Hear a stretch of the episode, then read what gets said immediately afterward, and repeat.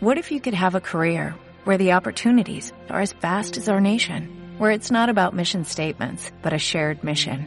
At U.S. Customs and Border Protection, we go beyond to protect more than borders, from ship to shore, air to ground, cities to local communities. CBP agents and officers are keeping people safe. Join U.S. Customs and Border Protection and go beyond for something far greater than yourself. Learn more at cbp.gov/careers.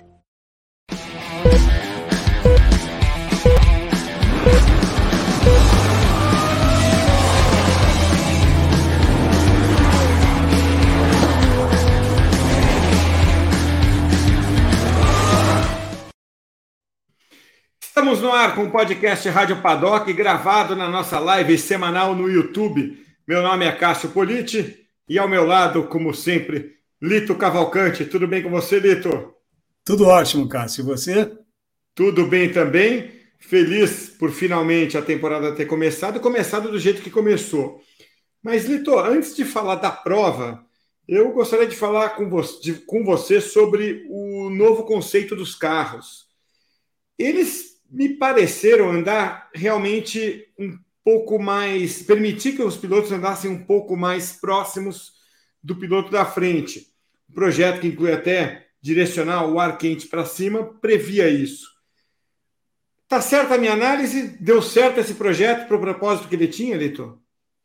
Olha, tá certa a sua análise, sim. Agora, o dar certo deu parcialmente certo, porque não, não tem muita explicação por quê, é, mas os carros não estão dando tanto vácuo quanto antes, e você viu que as ultrapassagens na reta não foram tão fáceis. O que, aliás, é, é até legal, porque o DRS, do jeito que era, é, deixava muito exposto o, o perseguido, né? o perseguidor passava com uma facilidade extrema. Dessa vez, não. Você vê que teve um pouco mais de dificuldade, tiveram que lutar um pouco mais, funcionou bem. Agora, o, o, resto dos conceitos tem muita coisa ali que ainda precisa melhorar. E olha, Cássio, claro que essas conclusões é, ainda são um pouco prematuras, porque para muita gente ali ainda estava meio pré-temporada. Não pré-temporada no sentido todo mundo competindo, mas muita gente ainda, é, muitas equipes ainda, vide Mercedes, é, vide Aston Martin, até mesmo vide Red Bull, ainda não tem o conhecimento total do carro ainda tem muita informação faltando. E isso foi decisivo na corrida, no caso da Red Bull. Mas, de qualquer maneira, é sim mais fácil seguir. Agora, o que não estava muito nos planos é, foi o que aconteceu com os pneus. Os pneus não são tão diferentes dos outros quanto se esperava. Vamos então falar da prova agora.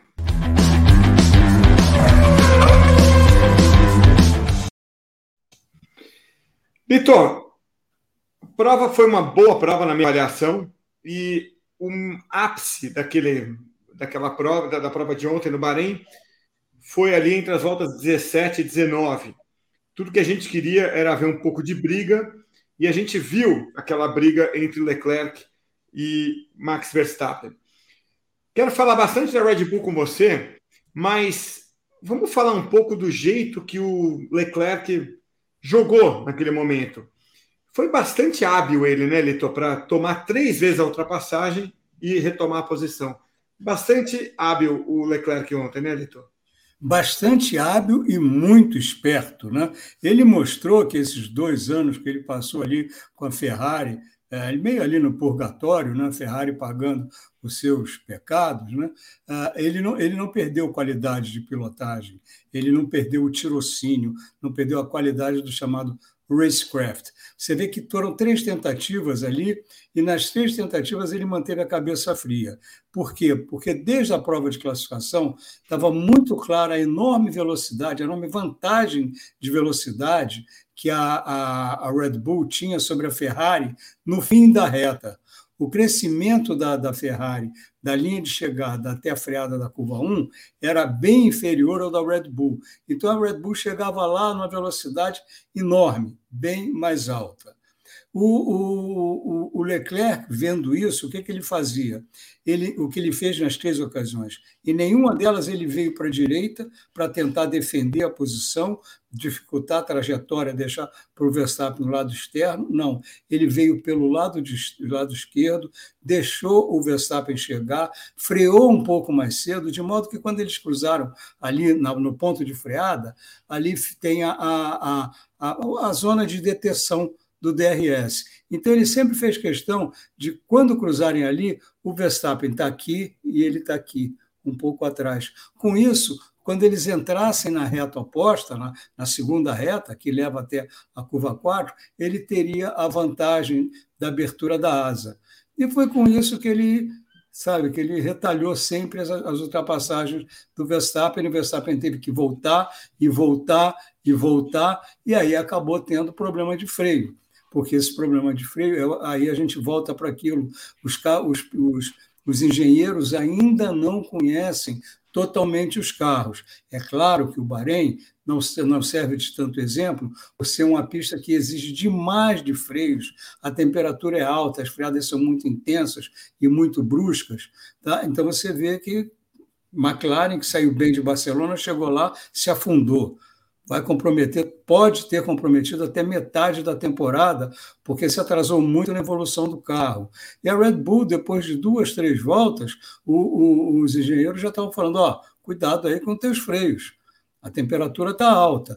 E para você, nessa, nessa nova configuração do regulamento, que não permite mais, por, até para evitar que o fluxo de ar, de ar gere esteira de turbulência para trás, Antes, eles tinham na, na, no meio das rodas como se fosse um túnel que expulsava o ar quente dos freios. Agora está proibido. Tem aquela calota ali também, que não pode, mas o ar não sai mais por ali. Tá? O duto de freio também é mais controlado. Então, uh, tudo isso vai, vai contribuindo para um, uma dificuldade maior de refrigeração de freios. Então, toda vez que ele forçava, você vê que na terceira freada, na terceira tentativa, o, o Verstappen já quase não faz a curva. O carro dele já foi lá para fora, então ele nem precisou de, do DRS para ultrapassar. Quer dizer, ele até teve DRS, mas antes da curva 2, ele já estava na frente do, do, do Verstappen. Então ele teve essa calma, essa tranquilidade de deixar o cara passar e passar depois. Quer dizer, entregou a dama para dar o checkmate na jogada seguinte, né, na, na linguagem dos enxadristas. Foi realmente uma atuação perfeita. Sem contar que tudo isso coroado por uma volta de pole position exemplar. A volta de pole position dele não foi simplesmente sentar e acelerar. Ele usou muito, ele chegou inclusive a usar ao mesmo tempo, em três curvas ali, freio e acelerador ao mesmo tempo freando com o carro entrando, é, entrando em curva, mantendo uma certa aceleração para evitar bloqueio da, da, das rodas traseiras, dos, dos, pneus traseiros. Ele foi, ele foi exemplar nessa prova de classificação. O, o Verstappen deu uma erradinha no, no, na, na, na, última volta, com isso, uma diferença que estava sempre a favor do Verstappen em centésimos de segundo, acabou dando mais de um décimo, quase dois, para o Leclerc. Daí para frente, uma boa largada, a do Verstappen não foi tão boa. Agora, o Verstappen chegou a estar um pouco à frente dele na, na freada da curva 1, e ali foi o único momento que ele defendeu por dentro um ataque, que ele se defendeu por dentro de um ataque do Verstappen, porque ali também é uma hora que ainda não tem DRS, não tem abertura de asa a primeira volta, só vai valer na terceira. Então, ali ele veio por dentro, saiu na frente e foi exemplar, liderou. É, não dá para dizer mais que liderou de ponta a ponta, porque sempre tem as voltas que o, o piloto para para trocar de, de, de, pneus, né? mas todas as voltas, voltas que ele podia liderar, ele liderou. Vitor, esse foi o primeiro ato da prova ontem, essa disputa ali entre as voltas 17 e 19. O segundo ato veio ali um pouco depois, mais no final da prova, nas voltas finais, Primeiro, o é, Verstappen reclama do volante dele, alguma, de alguma coisa no volante dele, e na volta 55 o Verstappen tem problemas e abandona. Logo em seguida, o companheiro de equipe dele, Sérgio Pérez, abandona também. que, que aconteceu com a Red Bull e o que esperar da Red Bull daqui para frente, Lito? Foram problemas separados, o do volante do, do, Verstappen e o motivo pelo qual ele e o Pérez abandonaram. O do volante do Verstappen foi uma coisa que mostra ainda um desconhecimento é, até de tecnologia de materiais. Na hora, numa das trocas, na, na, na, na segunda, na segunda troca de pneus, não, na terceira troca de pneus, é, ele, quando tiraram o macaco, que o carro bateu no, no, no chão, um terminal de direção empenou então, por isso a direção ficou um pouco mais, mais torta, um pouco mais fora, e, e fora de, de, de, esquadro, né? e mais do que isso, ela, ela funcionava como uma. Um, como, isso agia como se fosse uma folga na direção. Quem já teve carro antigo sabe que é. Você vira o volante e chega um ponto você um ângulozinho que você esterça, não acontece nada. Só vai começar, as rodas só vão começar a obedecer ao comando do volante depois que você já passou daquele ponto. Quer dizer, é claro que isso perturba bastante a confiança do, do, piloto, mas já veio numa hora em que os freios já não estavam bons, que os pneus já estavam sofrendo muito, e depois veio o problema que acabou sendo terminal para ele e para o, o, o, o Sérgio Pérez, que ali é o seguinte: deriva do novo combustível. Até o ano passado, a gasolina tinha que ter, todas as gasolinas, tinham que ter 5,75% de algum componente biológico. Algum componente biológico. Não necessariamente natural, algum componente biológico. A partir desse ano, passou-se a trabalhar com 10% de etanol. Não pode ser nenhum outro componente, tem que ser etanol. E o etanol estava fora da gasolina de, de competição há muito, muito tempo. Já foi usado? Sim, mas foi usado até em outro século no século passado. Não, não, se usa isso há séculos. E essa geração de engenheiros de, combustível é, não, tem, não tinha experiência disso. Tá? Quando, logo que foi, que foi o ano passado que, que saiu esse regulamento, o Ryle Thomas, que é o chefe de, de, de da, da, unidade de, do setor de unidade de potência da Mercedes, falou: isso é, significa muito mais trabalho ah, para a engenharia de uma equipe do que o regulamento novo porque isso afeta até a forma que o motor funciona. As temperaturas são totalmente diferentes. E a densidade do combustível ficou diferente também. Então, é, o que aconteceu com eles? O que aconteceu foi um problema até comum em carro de corrida. Quem, quem trabalha em competição, quem compete, sabe o que é. Um, um dos testes que você faz num carro, que não seja um carro de, de rua adaptado, um protótipo, é o, o, sistema do pescador. O pescador é um tubo que pega, pesca gasolina lá no fundo do tanque e joga no sistema de, de, de, de, de alimentação. Vai para a bomba de combustível, passa pelos filtros até chegar ao motor. Trabalha com sucção. Tá? A bomba de gasolina suga, mas ele acha essa gasolina. Só que ele não fica rodando, ele tem uma posição ali parada. E um dos testes é você encontrar a posição em que ele vai, te, vai extrair as últimas gotas de combustível. Quando o tanque está cheio, não tem o menor problema, porque tem gasolina para todo lado. Quando ele vai baixando, é a hora que o, que o, que o pescador tem que estar tá bem colocado. E quando vai chegando no nível mais baixo, aí o bicho pega porque aí o carro está fazendo curva, está subindo zebra, tem a força, a, a, a, a, força lateral, né? a força G, que joga o combustível para um lado e para o outro, força centrífuga, força centrípeta, que se opõe à força centrífuga. Então, a gasolina, que é pouca, fica dançando ali embaixo. Se o pescador não tiver colocado com perfeição, ele não pega combustível.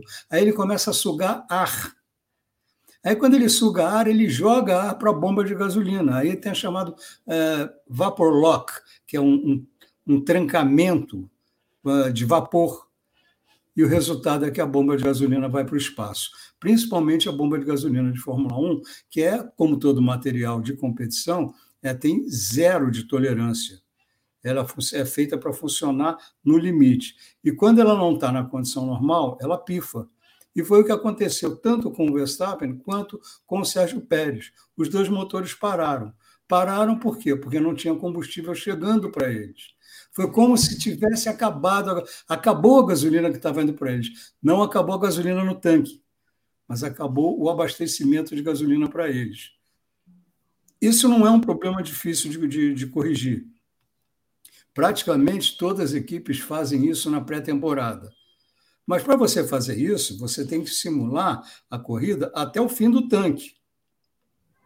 E uma equipe que está procurando tempo, ou que está com problema é, de porpoising, de, de, de golfinhada, essas coisas, vai pensar em tudo, menos fazer uma simulação para ir até o fim do tanque. E o resultado foi esse, foi o que aconteceu com a Red Bull. Não é problema, é facílimo de corrigir, você pode ter certeza que não vai se repetir ao longo do ano. É típico de carro novo, mas não deixa de causar um certo, uma certa espécie esse, esse tipo de, de, de, de problema acontecer numa equipe de Fórmula 1. Se você vê isso acontecer numa equipe de kart, numa equipe é, de Fórmula 4, uh, primeiro ano, Fórmula 4, carro novo, equipe nova, equipe imatura, você entende. Na Red Bull você não entende.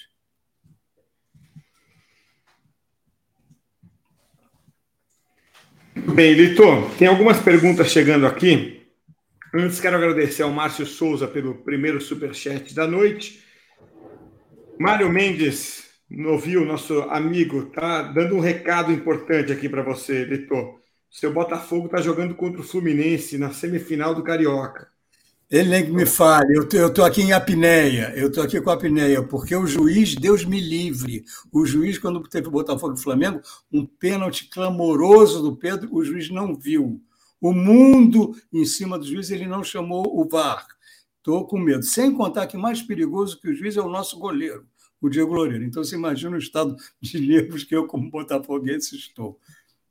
Esse juiz aí não é parente do Michael Masi, não, né, Leitor? Olha, deve ser. Deve ser o Miguelzinho.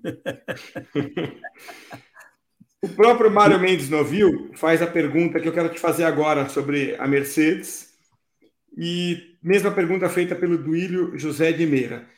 Porque é aquilo, né, Lito? Aquele pódio, claro que é merecido, porque o Hamilton colocou o carro na quinta posição, no melhor que ele conseguia, e no erro do adversário, chegou ao pódio. Então não estamos discutindo aqui se foi merecido ou não. O que eu quero dizer é que não é real essa colocação pelo que foi o fim de semana inteiro. A Mercedes esteve atrás o tempo inteiro da Ferrari e da Red Bull. E não é o que a gente está acostumado a ver da Mercedes. O que esperar da Mercedes daqui para frente, diretor? Olha, olha, Cássio, é, a situação é, é, é bem complicada. Né? É... Basicamente é o seguinte: o que, o que trouxe dúvidas para todo mundo. A Mercedes andando em quinto, é, chegando em quinto e sexto, largando em quinto e nono, aí por causa de um erro do, do, do George Russell, porque é até normal, o, o piloto vem querendo tirar no braço, aí dá uma exagerada. Ele estava em sexto no, na última volta do treino, ele perdeu, perdeu duas ou três posições. Então, eh, durante a corrida, ele veio recuperando, porque, por, por, pior que esteja, a Mercedes ainda é uma das grandes. Hoje, ela está na posição que a Ferrari teve no ano passado, eventualmente a McLaren teve né, no ano passado. Agora, o que causou mais estranhamento é que todos os outros carros com motor Mercedes estavam muito mal. Williams muito mal, Aston Martin muito mal, a McLaren muito mal.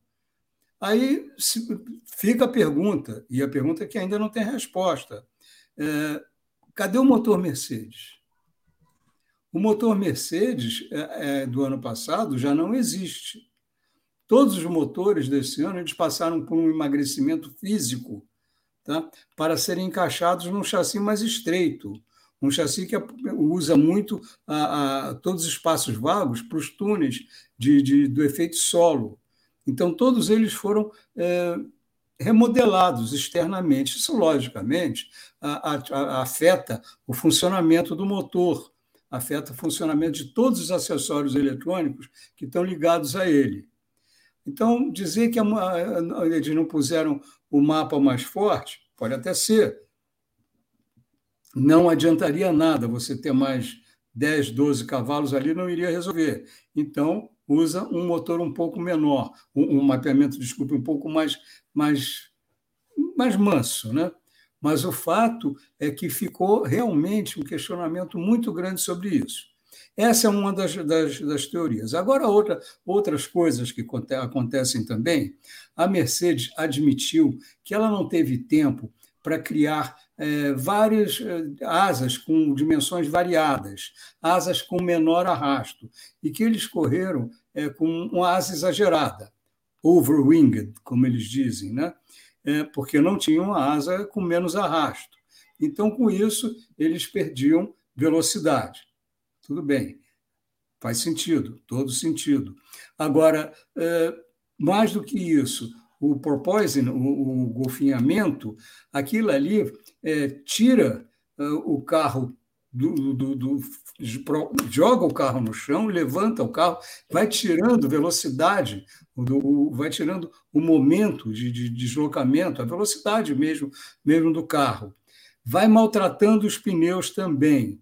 Pneus agora que tem uma parede menor, é, que trabalham também com muito mais peso, os carros são muito mais pesados, tá? continuam sofrendo, não tanto, mas continuam sofrendo, andando atrás dos outros carros, porque também não tem tanta refrigeração. Então, são situações que vão, vão dificultando a vida ali é, de, de, todo, todo, todo do piloto do carro, tudo, né? Principalmente esse porpoising. Isso tem várias, várias, várias consequências. Então, a esperança da, da, da, da Mercedes, tudo isso deriva, é engraçado, tudo isso deriva de uma qualidade. Tá? A situação não era tão, tão crítica, nem mesmo no, no, no, no em Barcelona. Quando entraram os novos a, nova roupagem aerodinâmica, aqueles sidepods, aquelas laterais mais baixas, o carro passou a gerar muito mais pressão aerodinâmica. E a pressão aerodinâmica, o que, que é? É uma força que puxa o carro para o assoalho, para o solo. E essa força faz com que o assoalho bata no solo com mais frequência.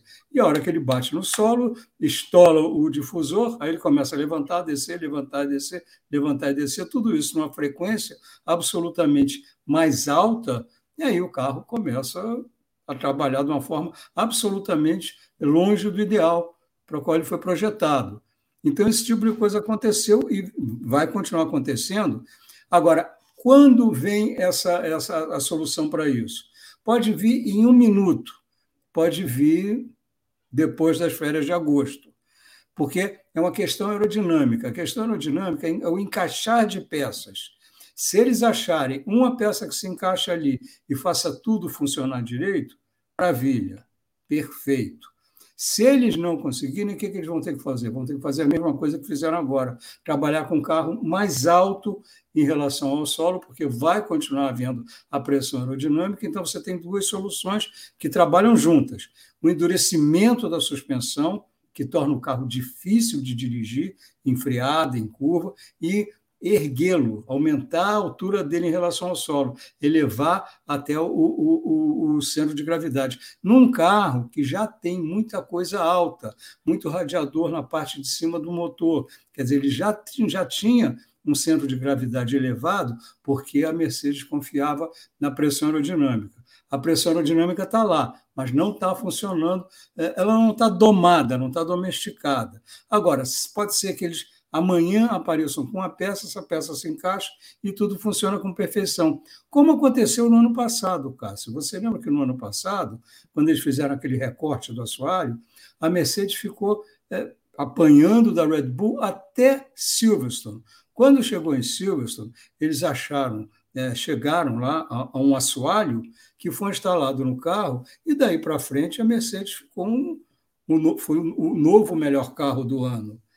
Então, essas coisas ninguém pode dizer quando vão acontecer. Agora, pode dizer que, no momento, eles estão longe, mas muito longe, trabalhando totalmente no improviso. O carro alto, aí prejudica tudo, prejudica tudo. E freio não vai, nada, nada funciona direito.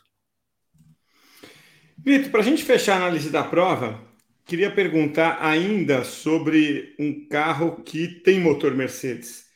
A McLaren, que queda de desempenho em relação ao ano passado, é temporário? É um problema para se preocupar? A exemplo do que acontece com a Mercedes? Qual a sua análise?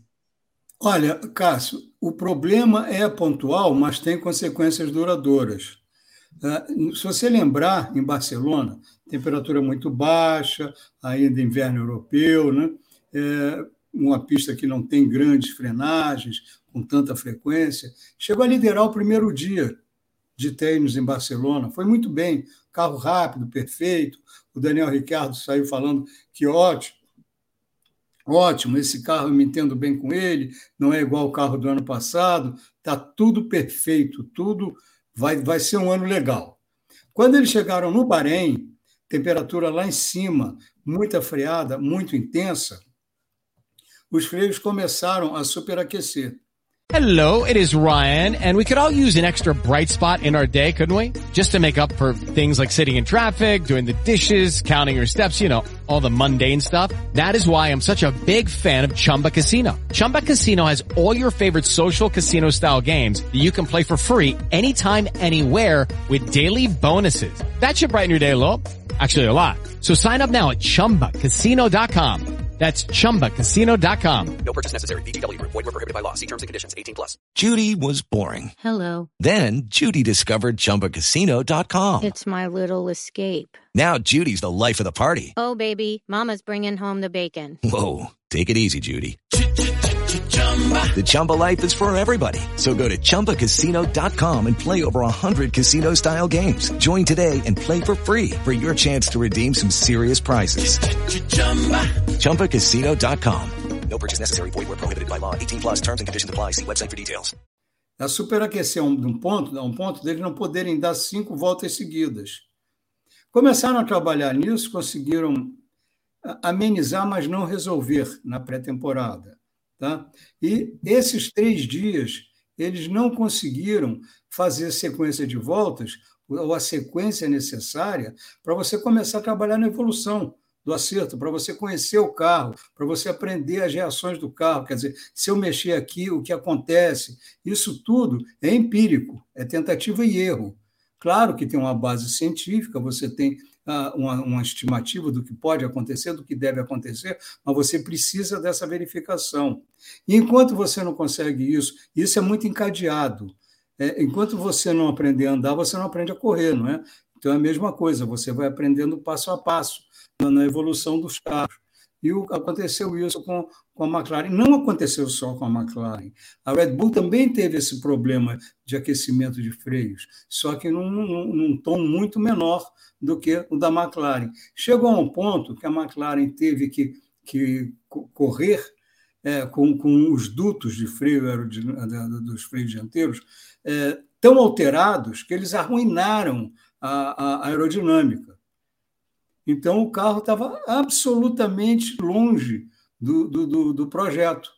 O carro era uma, uma, uma van, uma Kombi, era, não era um carro de Fórmula 1.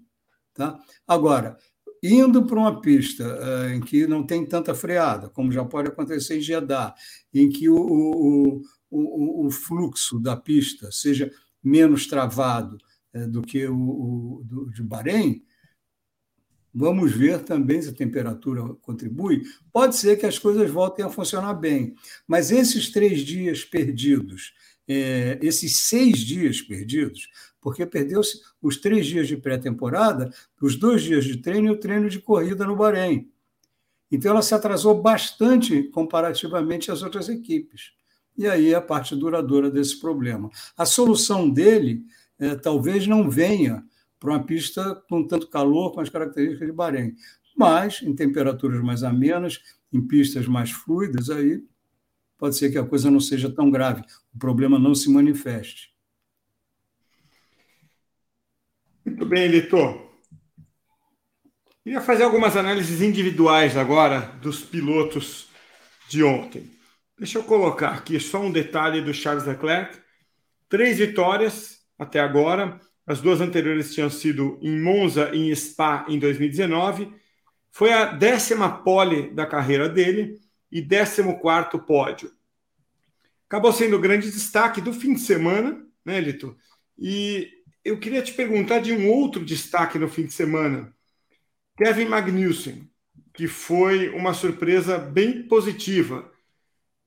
O que você achou da da performance dele e o que explica essa ascensão tão grande da Haas nesse momento, Litor? Olha, a gente já tinha falado disso há algum tempo, né? Uh, o... Vamos começar pelo carro. Quando eles abriram mão no ano passado de, de fazer qualquer adaptação, qualquer atualização no, no carro do ano passado, eles estavam trabalhando muito no carro de 2022. A gente já sabia disso. E a gente comentou aqui também que, por causa da limitação de orçamento, 145 milhões de dólares no ano passado, a Ferrari teria de abrir mão de algumas das suas estrelas de engenharia, que é o caso do Simone Resta, porque o, o, o salário dele, salário alto, a Ferrari é a, a equipe, é, acho que ainda é a equipe que paga mais, que paga melhor dentro do paddock da Fórmula 1. Hoje, com a chegada da Mercedes, não sei se ainda é, mas se não é a, é uma das, uma das duas. Tá? E o Simone Resta é um cara que tem no currículo dele, por exemplo, a Ferrari de 2019, que era o melhor carro do, do, do lote. Você pode até falar, ah, mas o motor era fora. Tudo bem, mas o carro em si era muito bom também, não era só o motor. Você vê, a Williams tem motor, não sai do chão. Né? Então, é, é, é o, o Simone Resta é um super engenheiro. E qual é a solução? Você não vai mandar embora um cara desse, mas vai deslocar ele para a Haas. E o Simone Resta foi embora levando os engenheiros de confiança dele para a Haas. Então, ela continuou com suas limitações. Ela ainda é a Haas. Ela foi quinta colocada? Foi. Ela seria sétima colocada se não tivesse os problemas da Red Bull. Mas, pelo menos por essa corrida, e ela, ela, nessa corrida ela já foi a líder do segundo pelotão. Pode até ser que não seja, mas é uma delas. E a outra, ironicamente, é a Alfa. Né? As duas equipes que no ano passado eh, se engalfiavam para não ser a última. As duas brigavam cada uma para ser a penúltima. E foram equipes que cresceram. E no caso aí da, da, da, da Haas foi isso. Foi a chegada de engenheiros de peso da Ferrari, tá? e tem uma coisa a favor dela mas foi como foi a última colocada no campeonato do ano passado, ela é que tem mais tempo de, de, de trabalho né, em túnel e CFD, em túnel de vento e CFD, trabalho de aprimoramento aerodinâmico, pelo ano, ou pela, até a metade do ano. Isso é revisto quando chegar a metade do campeonato. Mas, pelo menos nesse, nesse início, ela é que tem mais tempo. Então, ela está com a faca e o queijo na mão. A segunda qual é? É a alfa. Então, são vantagens que eles vão ter. Eles têm isso trabalharam muito nesses carros, trabalharam prioritariamente, no caso da, da raça Baru, exclusivamente nesse carro, e deu ao Kevin Magnussen um carro bom, a ele e o, Mick Schumacher. O Mick Schumacher é um piloto que ano passado aprendeu as pistas, aprendeu a lidar com a equipe, aprendeu algumas coisas, mas não aprendeu muito em termos de pilotagem, porque não tinha companheiro e não tinha carro que lhe ensinasse. Agora chega o Kevin Magnussen, que é um piloto que sempre foi extremamente rápido, mas era um piloto sem, sem juízo, principalmente nessa fase em que o carro não andava, e ele e o Grosjean disputavam para ser 19. Um dos dois queria ser vigésimo. Ser 18 não dava. Então, o melhor que eu posso fazer é ser 19, vou ser 19. Se o Grosjean chegar aqui do lado, eu vou bater roda com ele. E esse raciocínio vinha dos dois lados, os dois se batiam o ano inteiro, então saíram aí é, com a imagem de loucos. Bom, o Grosjean foi para para a Fórmula Indy, está mostrando a qualidade de pilotagem dele, e o Magnussen teve um ano fazendo provas de longa duração. E na prova de longa duração, você não pode sair fazendo loucura.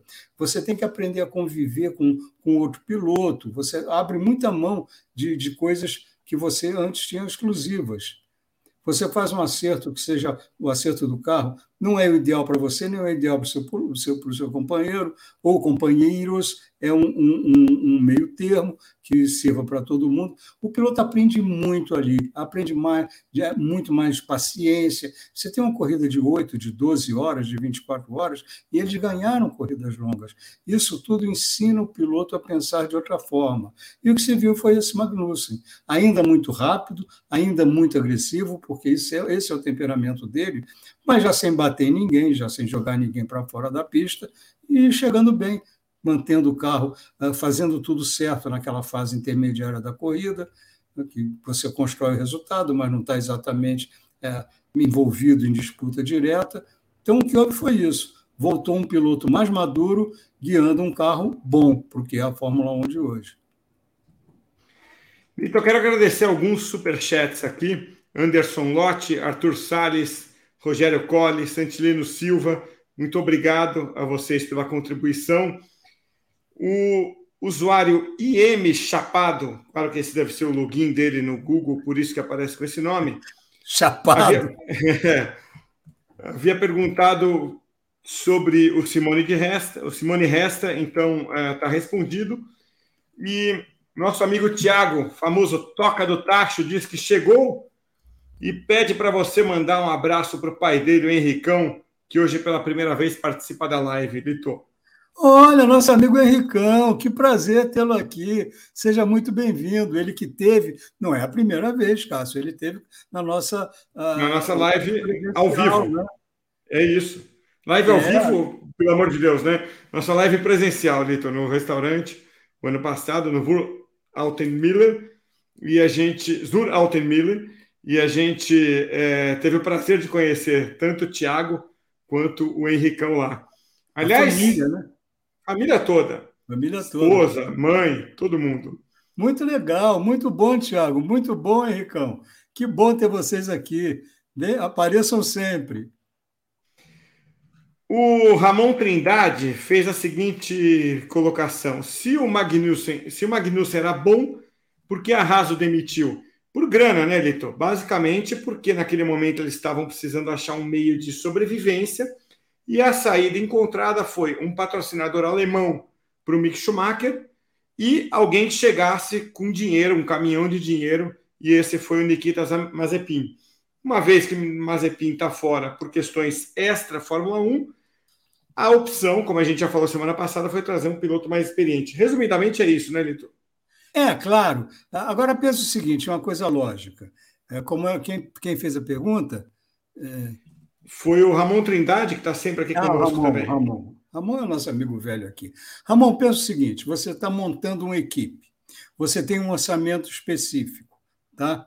É, você vai a, a, investir o teu dinheiro, que é contado ali, é, você vai investir num bom piloto, num ótimo piloto, é, mas você vai dar ele um carro fraco, porque você não pode investir no carro. Ou você vai investir no carro, vai pagar um piloto mais barato para você poder investir melhor no carro, aperfeiçoar esse carro e só depois, então, pagar um, um, um piloto mais caro. É assim que funciona.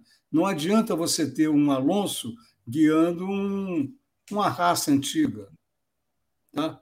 Não, não adianta você jogar dinheiro fora. Ele não vai fazer milagre. Tá? Então, é, é, é por isso que se optou, foi embora Romain Grosjean, foi embora Kevin Magnussen, que eram relativamente caros, mas eram mais caros, com certeza, do que o Mick Schumacher, que vinha pela Ferrari, quer dizer, aí já, já entra um, um, uma negociação, há muitas peças da ração compradas da Ferrari, então, a presença dele lá já é uma coisa que você desconta uh, no, nos custos dessas peças. Então, é, essa, essas coisas são, são bastante lógicas, fazem, fazem parte do, do crescimento no equipe. Pega o Mick Schumacher, pega o Mazepin, Mazepin traz esse caminhão de dinheiro, esse caminhão de dinheiro fica para o carro de 2022. Se o Mazepin continuar aqui, em 2023, a gente, 2022 a gente continua investindo, em 2023 a gente pega aí um bom piloto, porque a gente já vai ter bala para isso. Aí quis aí o destino que, o, que esse plano se antecipasse, aí com a, com a invasão da Ucrânia, o Mazepin foi defenestrado e Okay, round two. Name something that's not boring. A laundry? Ooh, a book club. Computer solitaire, huh? Ah, oh, sorry, we were looking for Chumba Casino. That's right. ChumbaCasino.com has over 100 casino style games. Join today and play for free for your chance to redeem some serious prizes. ChumbaCasino.com. No purchase necessary. Full prohibited by law. 18 plus terms and conditions apply. See website for details. Lucky Land Casino asking people what's the weirdest place you've gotten lucky? Lucky? In line at the deli, I guess? Aha, in my dentist's office. More than once, actually. Do I have to say? Yes, you do. In the car before my kids' PTA meeting. Really? Yes. Excuse me, what's the weirdest place you've gotten lucky? I never win and tell. Well, there you have it. You can get lucky anywhere playing at LuckyLandSlots.com. Play for free right now. Are you feeling lucky? No purchase necessary. Void where prohibited by law. 18 plus. Terms and conditions apply. See website for details. Trouxe-se o, o, o, o Kevin Magnussen. Kevin Magnussen, bom piloto, piloto mais maduro. A equipe já se você lembrar, eh, nos anos anteriores, o Gunther Steiner sempre falava que ele desculpava os pilotos, porque ele sabia a, a atenção que eles estavam, ele sabia que eles estavam guiando carros muito, muito, muito abaixo do que, do que poderiam, do que deveriam estar guiando. Lito, quero agradecer aqui ao próprio Tiago, toca no tacho, toca do tacho, por fazer um super chat, muito gentil. Bernardo Doria, que também esteve conosco no nosso encontro presencial ano passado, veio lá de Minas Gerais e deu sorte de estar em São Paulo naquele dia.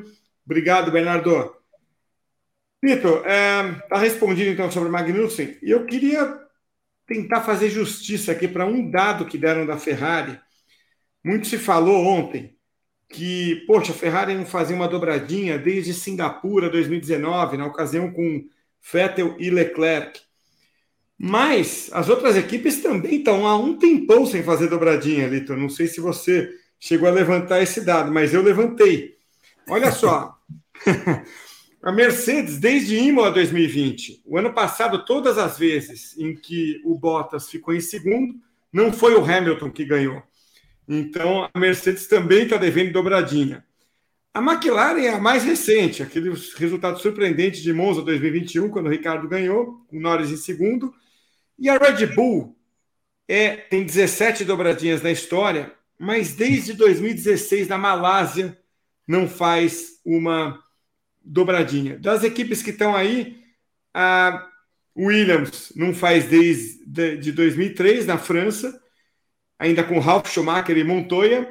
E Alfa Romeo aí também é covardia, né? Pelo tempo que ela ficou fora, não daria nem para considerar, mas a gente tem que usar os dados oficiais. A, a Alfa Romeo, última dobradinha em, dois, em 1951, ainda com Fangio.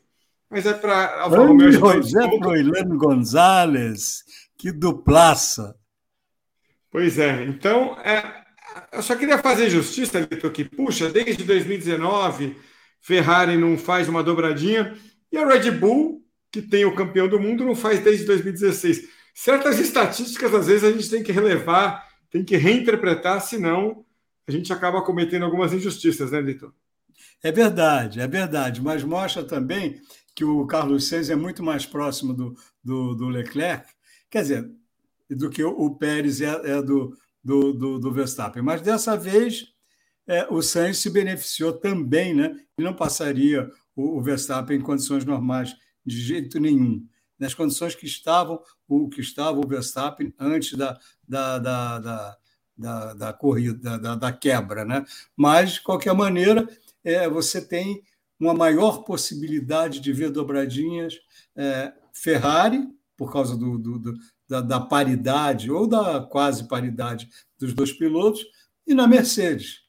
Na Red Bull é mais difícil, pode até acontecer, é, mas o Pérez não é um piloto com muita capacidade, nem com muito carro, para superar o primeiro piloto de outra das outras equipes, para superar um Leclerc ou para superar um, um, um Hamilton. Pode até acontecer, circunstancialmente, se bem que eu acho o Pérez em corrida muito, muito, muito mais eficiente do que nos sábados. Mas como nos sábados ele não é muito eficiente, ele começa um pouco para trás. Aí é tal história. É uma situação meio é, que vai virando bola de neve. Né? Ele é muito rápido na corrida, mas não é tão rápido na largada, na, na, na posição de largada, na, no qualify, aí fica na posição de largada prejudicada. Quando ele chega lá na frente, é, já chega lá na frente, que eu falo no grupo da frente, já chega com o carro mais desgastado, com pneu também mais gasto. Então, é, isso são, são deficiências que vão se acumulando então, a possibilidade dele passar por um Hamilton, passar por um Leclerc, que já não são muito amplos, se tornam ainda menos. Eu coloquei na tela agora há pouco, o Luiz Júnior trouxe informação do Boteco Fórmula 1, um dado apenas curioso. Desde 2017, quem ganha a primeira prova acaba como vice. Então o Leclerc que se cuide para quebrar essa maldição. É, mas tem que ver isso, sem dúvida, legal, legal. Mas tem que ver o seguinte: é uma época de, de, de, de, de regulamento novo. Ah, o principal, a principal qualidade da Ferrari não foi nem o desempenho, foi o equilíbrio, foi a confiabilidade, mas a confiabilidade num nível muito alto. Então, foi um carro que foi trabalhado o ano inteiro, com muito, muito afinco. Entra ali também muita, é, um, um desejo de redenção muito grande. Foi o carro que chegou no melhor estágio de desenvolvimento, Cássio. Um carro que chegou maduro na na pré-temporada, já em Barcelona. Então é, é, é, complicado isso, né?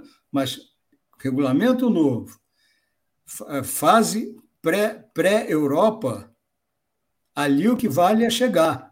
Pergunte-se ao Red Bull. E quem sai forte dessa época pré-Europa, dessa época asiática, vem que vem para o para o título. Hein? Normalmente é campeão.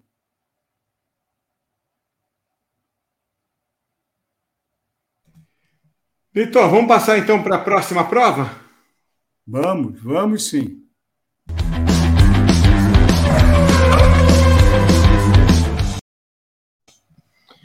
Muito bem. Próximo fim de semana a gente tem GP da Arábia Saudita. Normalmente eu trago aqui aquele pequeno gráfico, aquela pequena tabela com os vencedores dos últimos anos. Essa tabela é bem pequena mesmo, tem uma linha só. Pole de Lewis Hamilton, corrida vencida por Max Verstappen. E eu não vou nem tocar no assunto da polêmica que foi poucos meses atrás, em dezembro, essa disputa de campeonato. Mas voltamos ao palco da competição do desfecho do fim de semana do, do, da temporada passada. E o Michael Masi, próprio Hamilton, saíram com sabor muito amargo no fim dali. O Verstappen saiu mais feliz um pouco. No GP da Arábia Saudita, 50 voltas, é uma, um circuito longo, 6 km, 174 de comprimento. O recorde da pista do próprio Hamilton, 1,3734. Vitor, já dá para sentir um cheiro de quem vai obter melhor desempenho, pelo que a gente viu no último fim de semana? Já dá para traçar quem tem algum favorito, considerando o mapa dessa prova que tem ali é, três zonas de DRS, muitas curvas de alta, algumas curvas de baixa, uma reta, algumas curvas retas. Dá para saber mais ou menos quem leva vantagem, Litor? É, olhando no papel e olhando o que a gente viu na prova de classificação e na corrida, Red Bull a Red Bull é melhor do que a Ferrari nas curvas de baixa velocidade, ela é melhor do que a Ferrari, ou foi melhor do que a Ferrari em termos de, de, de, de, de velocidade final. Então, isso pode realmente deixá-la numa situação mais, mais favorável. Por outro lado, a Ferrari é muito, tem um motor muito mais, é, mais dócil, é um motor muito mais. É, quando a, a entrada da potência é muito mais equilibrada isso permite uma aceleração maior, melhor. Né? Agora, vamos ver se a Ferrari vai fazer a mesma coisa que ela fez, dar um, um pouco mais de, de, de asa, como ela deu a partir da prova de, de classificação, por isso ela também não cresceu tanto de velocidade né, ao longo de toda a reta, trocando isso por uma maior proteção aos pneus traseiros, uma, um melhor equilíbrio em, em, em acelerações, em curvas mais velozes. Tem que ver muito como vai ser é, esse todo esse, esse, esse, trabalho de adaptação, de acerto do carro. Né? Mas, considerando as qualidades de cada um vistas no Bahrein, está mais para a Mercedes em termos de uma pole position. Né? Da corrida, Cássio, é, já ficou claro uma coisa. É, os problemas que aconteceram com os pneus no ano passado continuam iguais. É, eles eles aguentam até um pouco mais de exigência por, por, por, por parte dos pilotos, mas eles ainda sofrem com falta de calor de, de, de, refrigeração quando seguem um carro e agora seguem mais de perto. Então, eles têm esse problema de, de refrigeração. Os freios aquecendo também aquecem mais os pneus. Então, são coisas que precisam ser é, melhor né, digeridas pelos engenheiros. Mas quem vai na frente sempre vai ter essa vantagem a vantagem de estar com ar na cara, estar refrigerando o pneu, não estar sofrendo uh, tanto quanto quem vem em, em, segundo. Então, não sei se você reparou, você deve ter reparado. Depois das duas, três primeiras voltas, os pilotos voltaram a se afastar um pouco de quem vinha à frente. Se você não passava logo e o vácuo não está tão grande, tá? como, como era antes, então o DRS é, não está sendo tão, tão, tão, tão eficiente, então não, não, você não tem tanta resistência na parte superior do carro, então você abre o DRS e o ganho não é tão grande. Então o que acontece é que isso vai é, influenciar, é, vai beneficiar quem largar na frente, quem largar na pole ou quem largar em segundo ou terceiro, mas tomar a liderança logo no começo da corrida. Deixa eu fazer uma correção, Lito. Eu acho que o pessoal pensou que eu fiquei louco, que eu fui fazer de cabeça, sair do meu script, confundi completamente Dubai, é, Abu Dhabi com é, Arábia Saudita. O pessoal percebeu yeah. aqui e me corrigiu. Não, não. Yeah. Quem tem más recordações, guardem esse comentário para a prova de Abu Dhabi mais adiante. Me perdoem aqui, eu viajei completamente. Essa foi a penúltima prova. E foi Mas aquela teve que... problema com o Masi lá sim, Cássio. Você só confundiu Mas... os problemas. Foi não, não, eu, eu, é, essa seria uma saída para quem não quer admitir o erro. Falar, não, eu, eu, eu fui aqui falar, não, a Arábia Saudita foi a última. Viajei muito aqui, deixa eu corrigir então a informação. Quem ganhou a prova foi o Hamilton. E essa foi aquela prova, Lito, que o, em que o, o Max Verstappen ia fazer a pole. E ali pela penúltima volta ele encontrou o muro, deu uma encostada de lado no muro, foi aquela batida meio lateral no muro, acabou saindo em segundo, né? deixou a pole na mão do Hamilton, e o Hamilton ganhou a prova. Ao ganhar essa prova, empatou em pontos e levou a decisão para Abu Dhabi. Então me perdoem aqui pela falha, eu fui. Mas teve a polêmica assim do break test. Teve o break test, isso. E é. o Hamilton terminou de asa quebrada. É. E aí a polêmica toda, mas me perdoem aqui. Isso significa quando você está fazendo o. É, quem tem que ser perdoado é o Mazi. Quem tem que ser perdoado é, é o Mazi. Não, mas é, é, aquela coisa, a gente faz o roteiro, o roteiro, vai de cabeça, não dá a conferida, e saem essas coisas que a memória nos, nos é, trai de vez em quando. Me perdoem aqui pelo erro. Então está corrigido. Deixa eu corrigir, inclusive, para quem vai nos acompanhar via YouTube, é, inclusive o, a tabelinha que eu faço e dessa vez, por ser uma prova só, eu fiz de cabeça, tinha certeza que era isso, mas não, tá aí. Cássio, é, correção. olha o comentário engraçado do Leandro Chaves. Ah, olha aí. É isso aí. Legal, então está corrigido Hamilton e Hamilton o ano passado, e dessa vez Red Bull com alguma vantagem, talvez, segundo o Lito.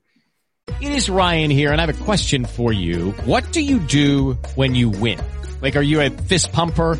a woohooer, a hand clapper, a high fiver. I kind of like the high five, but if you want to hone in on those winning moves, check out Chumba Casino. At ChumbaCasino.com, choose from hundreds of social casino style games for your chance to redeem serious cash prizes. There are new game releases weekly, plus free daily bonuses. So don't wait. Start having the most fun ever at ChumbaCasino.com. No purchase necessary. BGW. Void were prohibited by law. See terms and conditions. 18 plus. Lucky Land Casino. Asking people what's the weirdest place you've gotten lucky? Lucky? In line at the deli, I guess? Aha, in my dentist's office.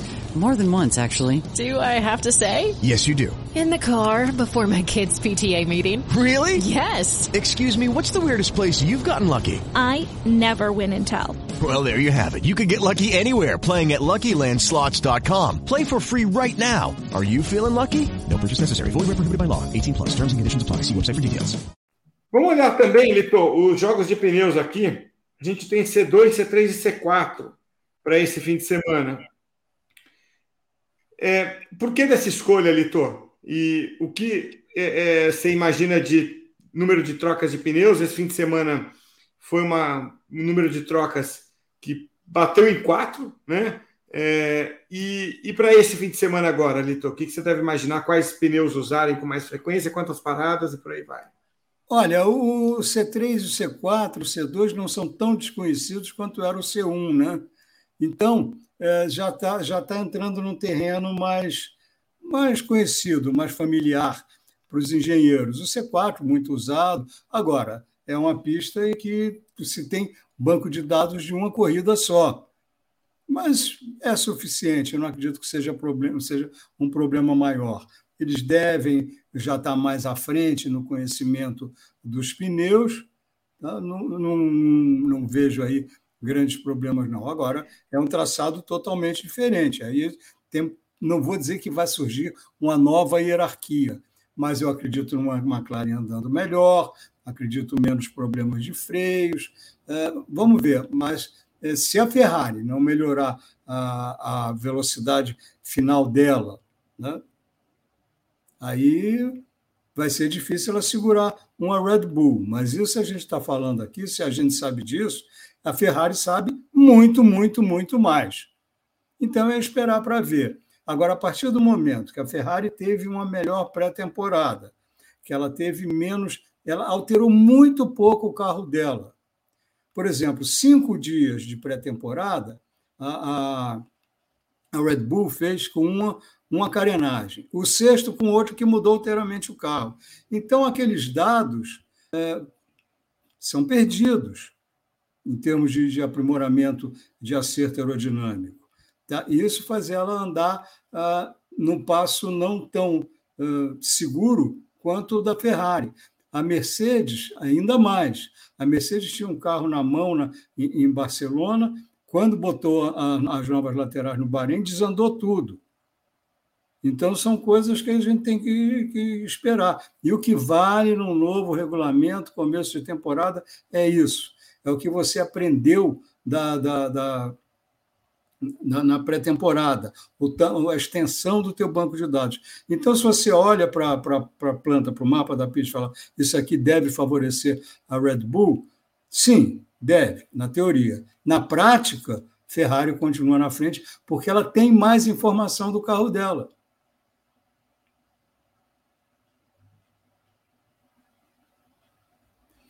Cássio, adivinha o que aconteceu com o teu microfone? É, é, eu ainda vou aprender a usar esses aparelhos. Não, significa que está tudo normal.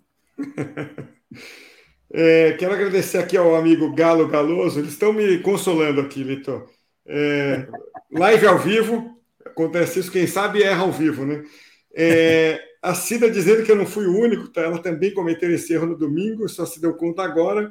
Então, tá vendo? Serve para isso, né? Um erro para justificar, ou pelo menos para alertar o outro erro da nossa amiga Cida Figueiredo, que está sempre por aí. Lito, passando adiante, vamos para a previsão do tempo aqui, para esse fim de semana, que é uma previsão que acho que nem precisava tanto do Weather Channel, mas eu não vou mais fazer nada de cabeça, porque já deu no que deu. Então vamos pelo Weather Channel aqui. É, Sexta-feira, sol com nuvens, se é que isso existe mesmo na Arábia Saudita, a gente sempre que vê está um solão lá, mas estão é, prevendo algumas nuvens e bastante vento na sexta-feira. E aí tem na sexta-noite, já o sol se põe um pouco antes das seis, 23 graus, 25 na, de dia, mas com sol, à noite 23. Sábado 27, um pouquinho mais quente, 24. E domingo 26 graus na hora da prova.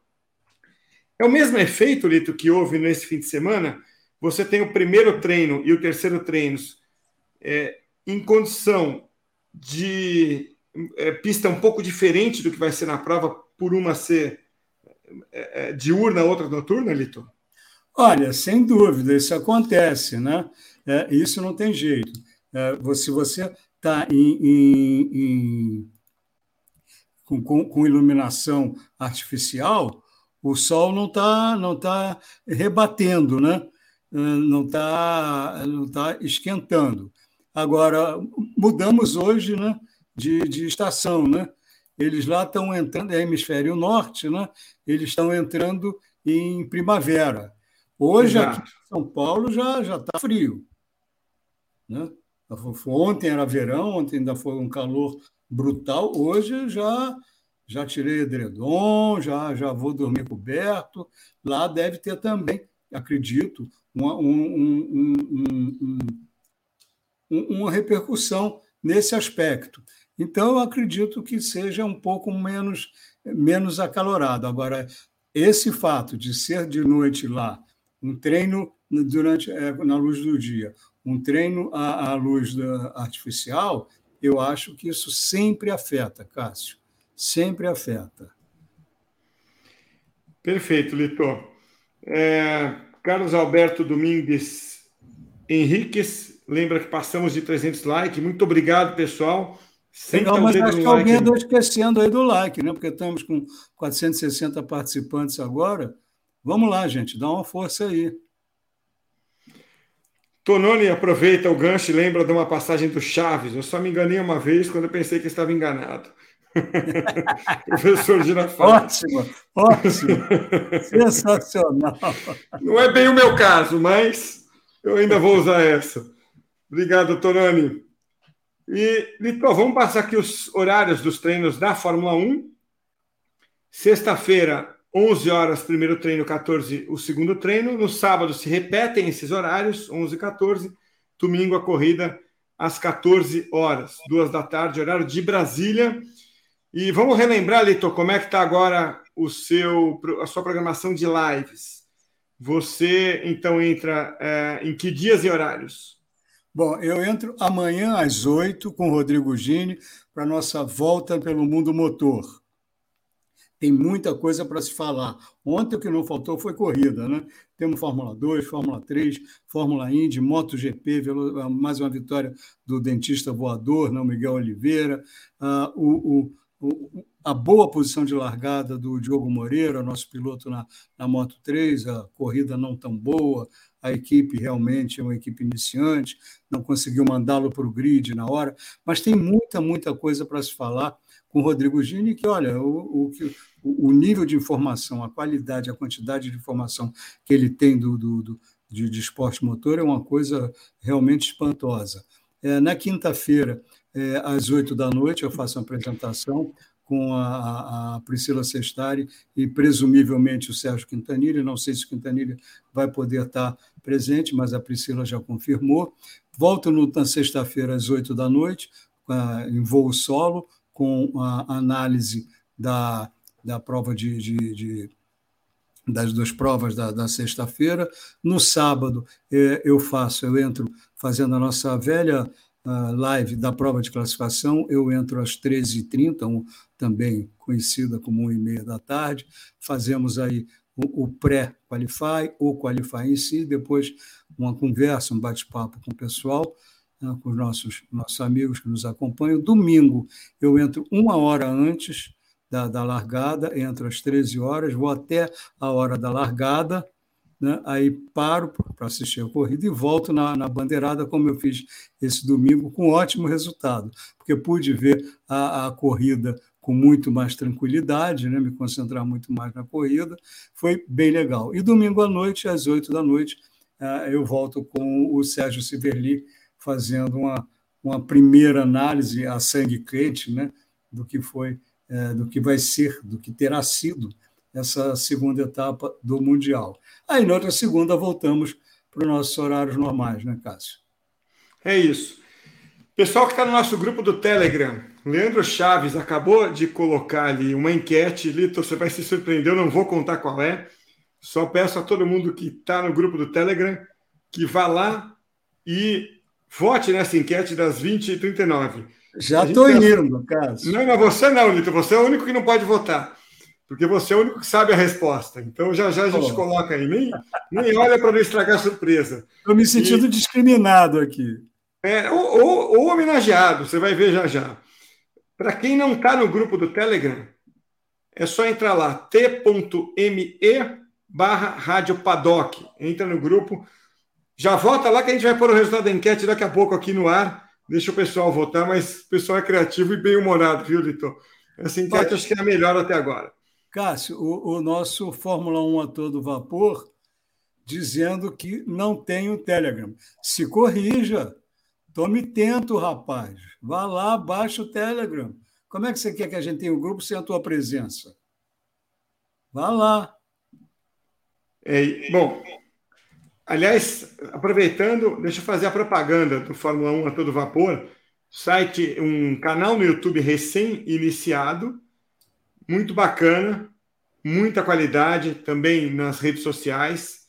Vale a pena entrar, dar uma olhada lá, porque é bem, é bem interessante, Vitor. E o Luiz, lá de Itumirim, Minas Gerais, que faz esse, esse, esse canal. Até tive a honra de participar uma vez com ele e diz ele que se inspirou no nosso. Então, obrigado pelo comentário. E vamos avançar aqui, Litor, para a próxima. Já me perdi um pouquinho na, na nossa. Acho que você viu a enquete aí, né? Vi a enquete. Eu não vou votar, não vou votar. É, não vota que você sabe o resultado. Vamos adiante, então, Litor. Vamos falar do bolão aqui? Vamos, vamos, vamos. É um assunto que eu não gosto muito, né? Mas vamos lá. Voltei para o meu padrão habitual, Cássio. Voltamos, então. Zero.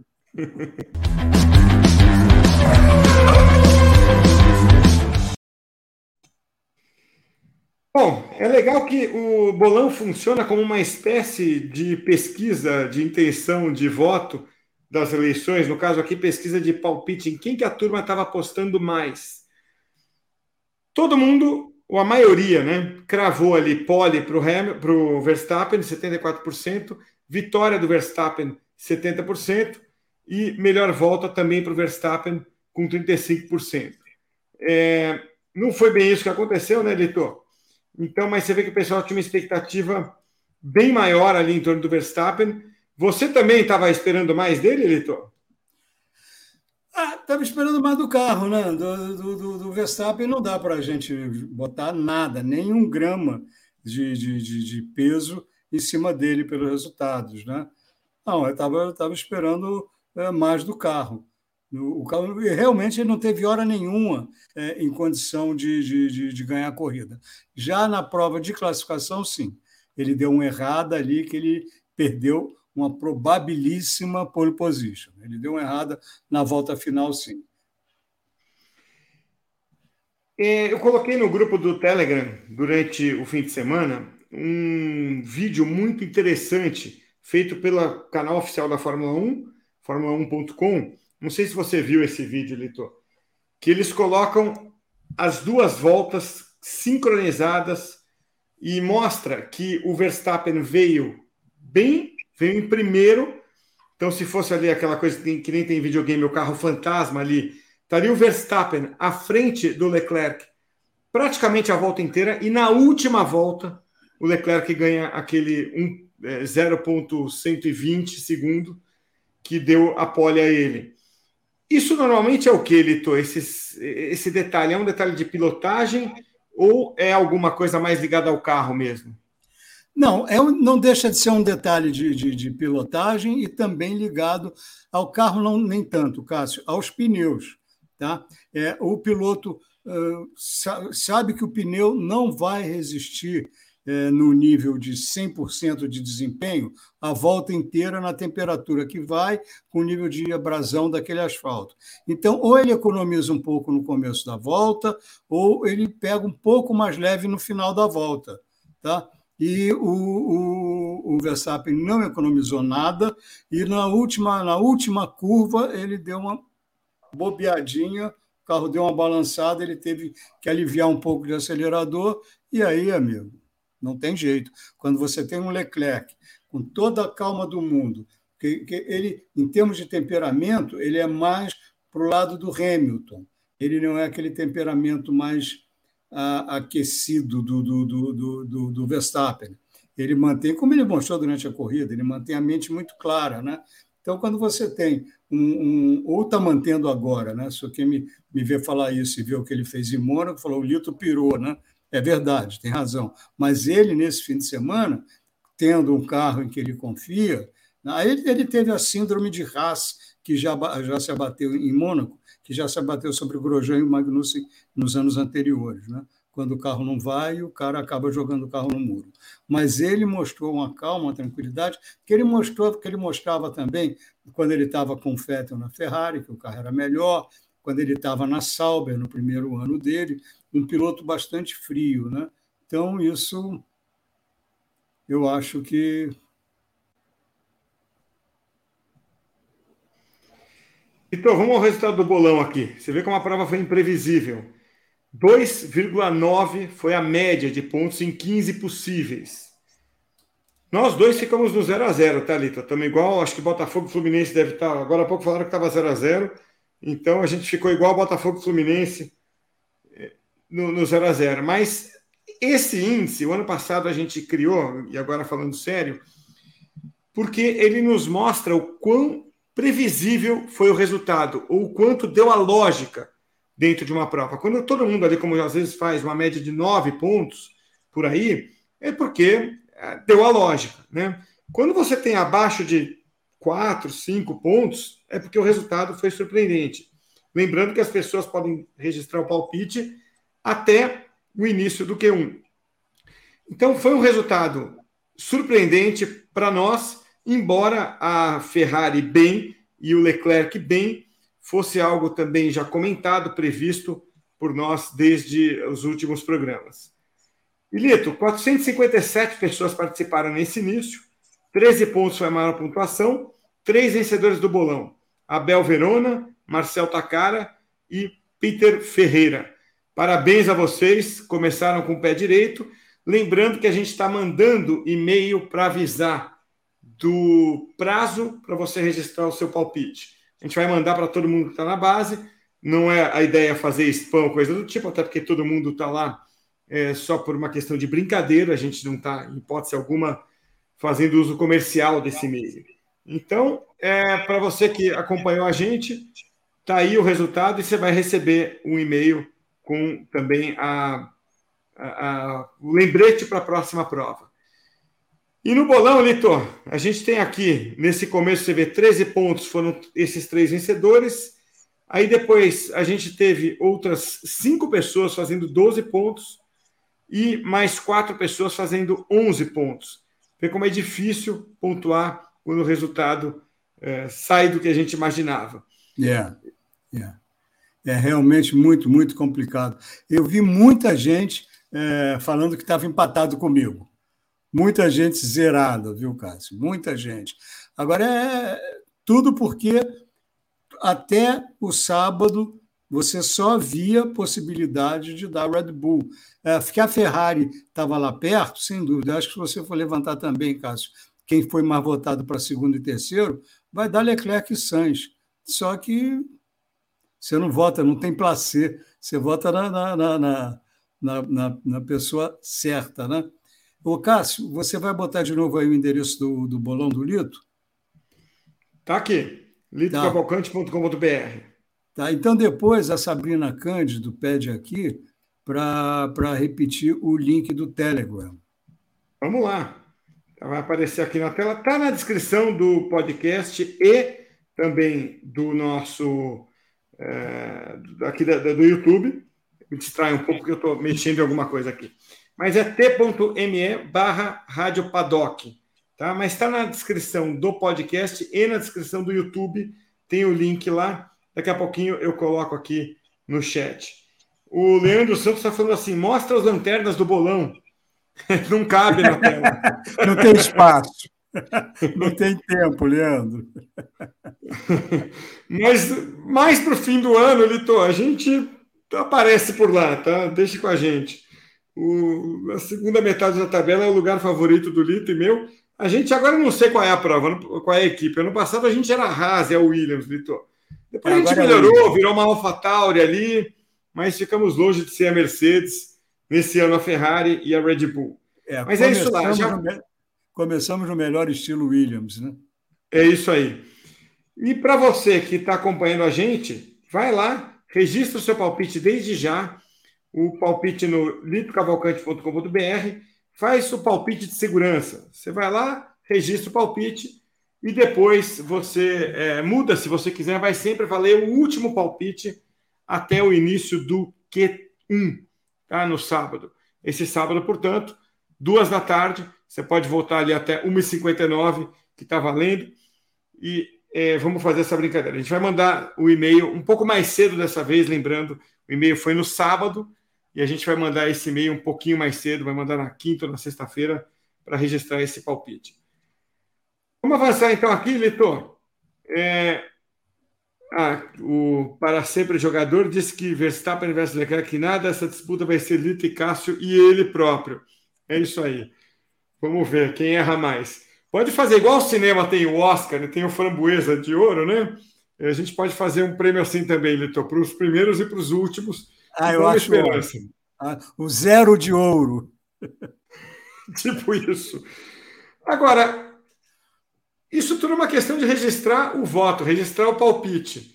E a gente teve, como eu falei agora há pouco, um outro registro de palpite no nosso grupo do Telegram, esse não tão sério, mas bolado pelo nosso Leandro Chaves, e eu vou colocar o resultado. A pergunta do Leandro é a seguinte: o que, que o Lito bebe durante as lives? Eu votei em caldo de feijão, como dá para ver ali, Lito, mas a maioria votou em café, outros votaram em água, outros em uísque, foi bem votado o uísque, e outros em chá. Vou propor para você o seguinte, Litor: nunca revele o que você bebe para manter a curiosidade ativa. tá certo. Mantém, então, mantém aberto aí o, a, a pesquisa para a gente ver. Só vou te dizer uma coisa: tem duas respostas certas. Bom, misturadas ou em momentos diferentes? Momentos diferentes, não mistura. Tá bom. Então tá bom. Que dica, hein? É isso aí. Celibório, muito obrigado pelo seu super chat feito agora. E vamos avançar então aqui, Litor. Queria falar um pouquinho aqui então do, é, do calendário que a gente tem agora pela frente, passar um pouquinho por ele para a gente é, avaliar certos aspectos. Vamos, vamos virar então a página aqui para o calendário da Fórmula 1 e também das outras categorias.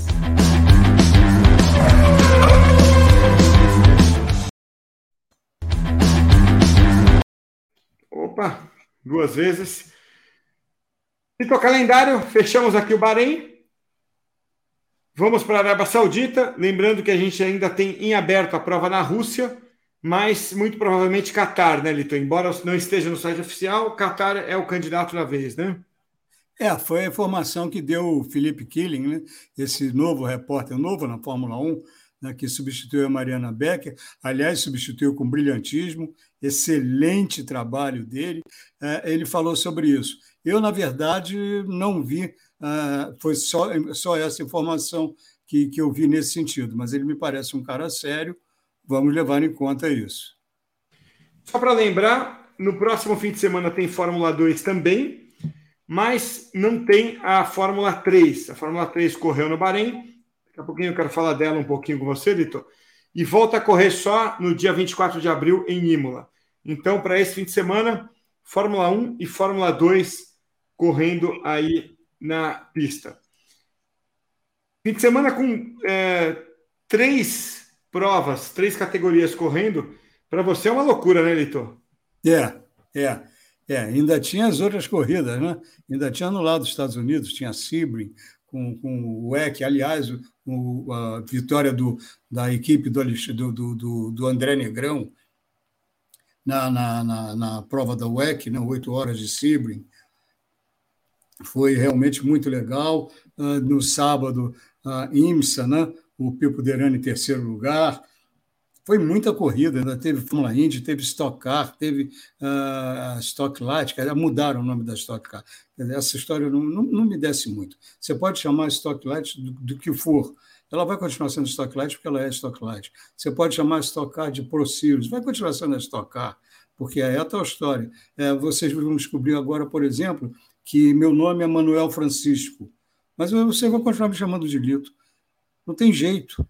Hello, it is Ryan, and we could all use an extra bright spot in our day, couldn't we? Just to make up for things like sitting in traffic, doing the dishes, counting your steps, you know, all the mundane stuff. That is why I'm such a big fan of Chumba Casino. Chumba Casino has all your favorite social casino style games that you can play for free anytime, anywhere with daily bonuses. That should brighten your day a little.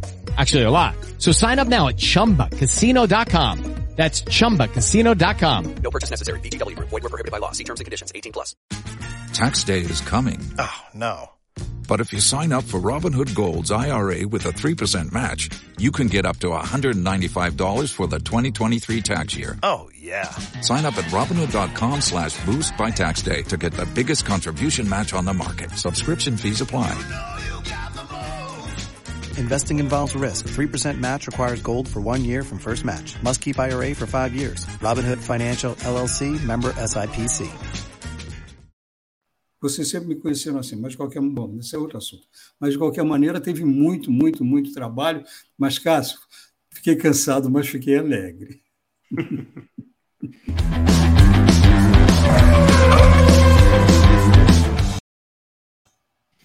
Vamos aqui para os destaques finais, Litor. Eu queria justamente falar dessas categorias de acesso à Fórmula 1, a Fórmula 2 e a Fórmula 3, com um foco maior nos brasileiros aqui. O resultado foi o seguinte: na Sprint Race, Drogovic, na Fórmula 2, ficou em quinto, o, Fitt, o Enzo Fittipaldi ficou em, vigésimo, em décimo primeiro. E aí, na prova uh, principal, Drogovic caiu uma posição, ficou em sexto, e o Fittipaldi é, ficou em 11 novamente. O que, que, você achou do desempenho deles, Leitor? Olha, o que aconteceu com o Drogovic é o, aquilo que a gente estava falando do Sérgio Pérez. Não que ele não seja um bom classificador, ele é, mas nessa corrida ele não foi. É, ele fez o melhor tempo no treino livre, na hora da prova de classificação, ele fez o primeiro tempo na primeira saída, caiu para a segunda, terminou a primeira saída em terceiro. Na segunda saída, ele ficou. Isso não é erro do piloto, é erro da equipe. Mandaram o Drogo para a pista numa hora errada, ele ficou engarrafado em trânsito, lá fez o décimo tempo largou na pole position, não largou na pole position não, na pole position é só uma. Largou em primeiro na corrida de sábado, que tem inverte os dez primeiros da prova de classificação, mas o, o, o teve um problema no carro, o que é feito é, pelo, pelo sistema do, da, da, do, do, do, motor, do volante, ele teve que fazer a mão, ah, acertar lá o ponto de embreagem, caiu para terceiro, quarto, sexto na, na, na, na, na corrida, caiu para quinto, não, caiu para quinto e terminou em quinto. O carro bom, mas não excelente, junto com outros carros bons, não dava para fazer muita coisa, ficou ali. Na corrida do domingo, largou em décimo, fez, mudou uma estratégia de parar cedo para trocar pneus, foi lá para frente, mas, logicamente, se você troca pneus cedo, é, os outros que vão trocar pneu mais tarde, que estão bem na corrida, na tua frente, aí chega uma hora que você, no fim da corrida, eles estão com pneu melhores e vão passar por você. Ele terminou em sexto, conseguiu ali tirar um pouco de, de, de, de, de resultado num começo que não foi o ideal, apesar do carro, do desempenho do carro estar tá legal. O, o, o, Enzo, o Enzo é rápido, o Enzo é muito bom piloto também, como o, o Drugo é muito bom piloto, o, o, Enzo também é bom piloto, mas o Enzo está numa equipe confusa.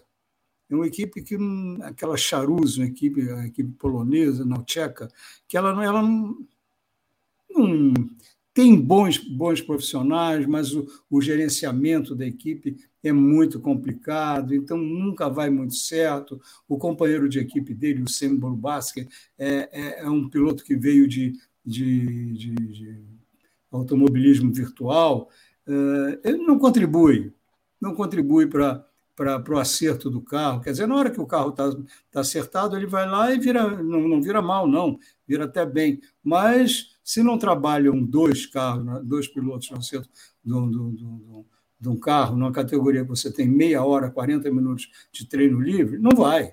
Você tem metade da informação do que outras equipes têm. Então, ele largou em 17 ou 18 nas duas, acabou chegando em 11. Vai ser um ano de sofrimento para o Enzo. Uma pena, porque é um piloto promissor. Uh, e na Fórmula 3 as coisas não foram nada bem para o Caio Collet. Nada, nada bem. É, na, na, prova de classificação, 13º, tá? É, ele, na verdade, dos três pilotos da MP, ele foi, o, ele foi o, o mais lento de todos. Ele largou o, o Alexander Smolyak, tá, um piloto russo que está tá correndo como a pátria né, nesse, nesse sistema novo da, da, da, da, dessa imposição da FIA, a Rússia e pilotos russos. Ele, ele largou três ou quatro primeiros, chegou bem na primeira corrida. E o Kushmaini, que é um piloto indiano que vem da Fórmula 3 inglesa, é, largou também, foi mais rápido, foi bem mais rápido, mas aí foi punido e, se não me engano, seria o quarto tempo. Ele foi punido porque, quando ele foi chamado para parar, na, fazer a pesagem do carro, na entrada dos boxes, ele não viu. Realmente, parece que a visibilidade lá da luz de chamamento tava, era ruim, não era muito boa. De qualquer maneira, ele foi punido. E o Caio tinha sido 13 terceiro. Quando um piloto, essas coisas eu não consigo entender. Quando um piloto está em 14 é punido, ele cai, vai largar dos boxes, aí o Caio passaria para 12. Até aí, tudo certo, o Caio passou para 12.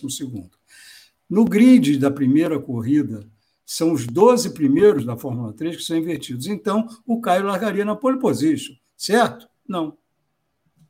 Não foi.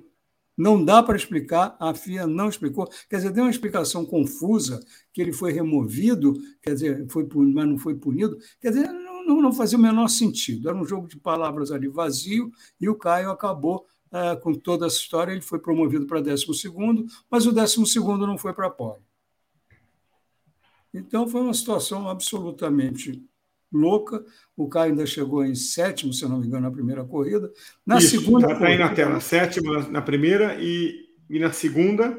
Na segunda corrida, logo na largada, na curva 7, um piloto rodou na frente dele, ele saiu da pista. Quando ele voltou, que ele pegou a, a, a, a zebra para voltar, quebrou um, um terminal de suspensão, a corrida dele ficou por ali. Ainda conseguiu voltar aos boxes, acabou. Mas não foi um bom começo, não. Quer dizer, teve essa parte que ele não pontuou na segunda corrida, na primeira ele até veio se recuperando, mas tirando mais do que o carro tem para dar, não foi bom. Não, não sabe, é, me parte o coração dizer isso. Mas guiar para MP você não vai ser campeão. Você não vai ser campeão. Você tem que guiar para a Arte Grand Prix, você tem que guiar para a Prema. Quem ganhou a segunda corrida? O Vitor Martins que era companheiro dele, né, é companheiro dele na Alpine, que foi rival dele, companheiro ano passado no MP. Os dois andavam relativamente juntos. Né? Todas as corridas do domingo, é, que o que é quando conta o, o Qualify na sexta-feira, o Caio teve na frente do Vitor Martins e o Vitor ganhou na segunda, correndo pela Arte Grand Prix. Né? E o Caio ficou ali ainda na MP. Todo mundo adora o Caio na MP, o Caio adora a MP, mas não é, não é equipe para ser campeão. Infelizmente. Infelizmente. Passando rapidamente aqui a classificação, focando, claro, nos pilotos. O Drugo está em quinto na Fórmula 2 e na classificação da Fórmula 3, tá é, o, o, o Caio Collet está em 13 terceiro. Tá? Então, para a gente acompanhar, Vou, volto a repetir aqui. Fórmula 2 corre no próximo fim de semana na Arábia Saudita, junto com a Fórmula 1. Fórmula 3 volta só em abril em Imola. Um superchat do Túlio Marco, muito carinhoso. Ele paga até para dizer o seguinte: grande mestre Lito Cavalcante, você é fantástico. Muito obrigado. Pagando para falar isso. Muito obrigado duplamente, Túlio. E uma pergunta para a gente fechar esse bloco de destaques finais, Lito. Pergunta do Ramon Trindade: os carros da Fórmula 1 são iguais para todas as equipes? É, mais ou menos, né? É, são, mas não tanto. São mesmo, mesmo chassi, mesmo motor, mesmo fabricante, é, mas tem diferença de motor. Tem diferença de motor, sim. Sabe? Tem equipes que, sabidamente, o segundo motor é uma draga. Uma draga. Aconteceu, era flagrante com o Carlo Nylot, é, na, na, na, na, em 2000. É, qual foi o ano que ele foi vice-campeão? Foi, ele foi vice-campeão do Mick Schumacher, em 2020. O motor do cara não andava, não andava, sabe? Então, eles são, sim, iguaizinho, mesmo fabricante, mesmo, mesmo fabricante de chassi, mesmo fabricante de motor, mas na hora que você puser todos os motores no, no dinamômetro, você vai ver que tem diferenças. Isso acontece em todas as categorias, mas são diferenças pequenas. Na Fórmula 2, há até acusações que há uma manipulação política disso. Porque tem lá é, muito piloto que interessa a Fórmula 1, é, ele está lá dentro, está indo para a Fórmula 1. Exemplo recente, Guan Yu Zhou. Tem fatos que me foram relatados que é, eu empenhei a palavra de não, não revelar, mas. Não vou revelar mesmo, mas. Um dia tomando uma cerveja eu te conto, Cássio.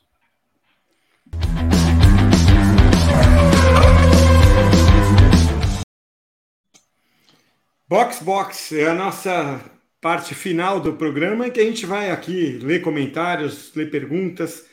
Durante a semana já houve alguns bate-papos, na verdade, mais ontem, né? É, deixa eu colocar alguns comentários, pessoal, no grupo do Telegram. A gente convida todo mundo a participar. A Ferrari construiu um foguete, segundo o Vitor Clapp. Ele acha que o Max já fez bastante em chegar perto e ainda disputar a vitória opinião do Vitor Clapp. Paulo Brandi, aquelas três voltas, 17 a 19, em que o Leclerc e o Verstappen se alternaram na liderança, foram demais, só isso já valeu a corrida. Esse é o sentimento.